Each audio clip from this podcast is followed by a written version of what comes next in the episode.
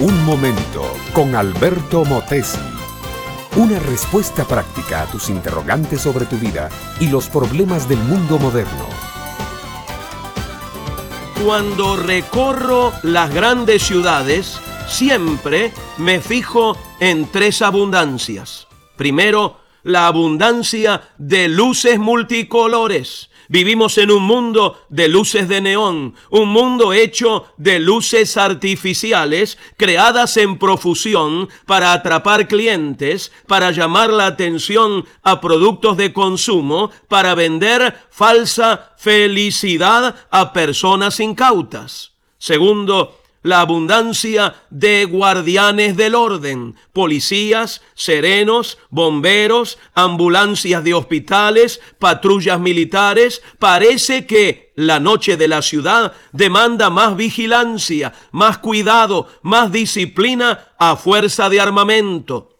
Tercero, la abundancia de seres arrojados como resaca a los costados de la vida. Veo prostitutas, ofreciendo su boca carmín en las esquinas. Veo mendigos revolviendo los tarros de restos de comida.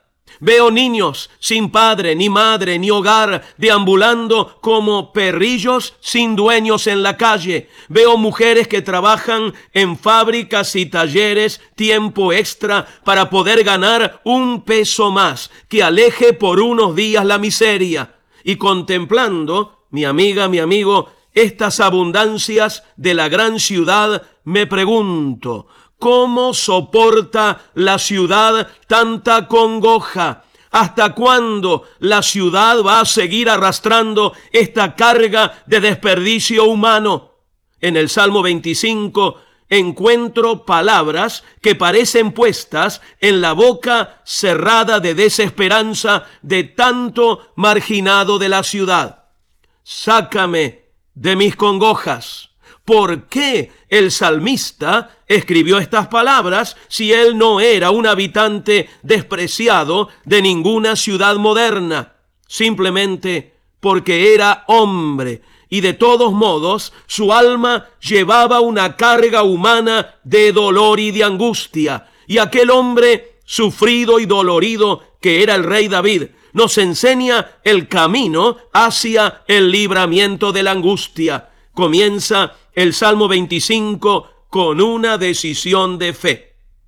A ti, oh Jehová, levantaré mi alma. Cuando levantamos la mirada al cielo desde la ciudad atormentada y sucia, podemos entonces vislumbrar esperanza aunque estemos en el pozo más negro, en la congoja más honda, al levantar el alma a Dios, damos el primer paso hacia arriba. Enseguida, el salmista expresa una afirmación de confianza. Ciertamente, ninguno de cuantos en ti esperan será confundido. Nadie que clame a Dios, mi amiga, mi amigo, en la ciudad contaminada y enferma, será confundido.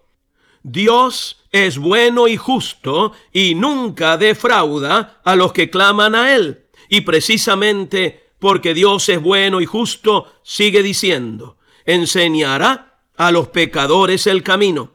Y al señalar el camino de salvación de la congoja, Dios está mostrándonos a Jesucristo. Sí, mi amiga, mi amigo, en Cristo hay esperanza y no solo esperanza, sino también libertad, abundancia, sanidad, prosperidad. Es que el ser humano no fue creado solamente para la vida material, fue hecho para caminar con Dios. Y es justamente en Dios, por medio de Cristo, que encontramos todo, absolutamente todo lo que necesitamos. Este fue Un Momento con Alberto Motesi.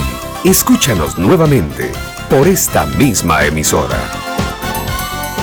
Puedo continuar bendiciendo tu vida. Busca mi página oficial facebook.com barra Alberto Motesi.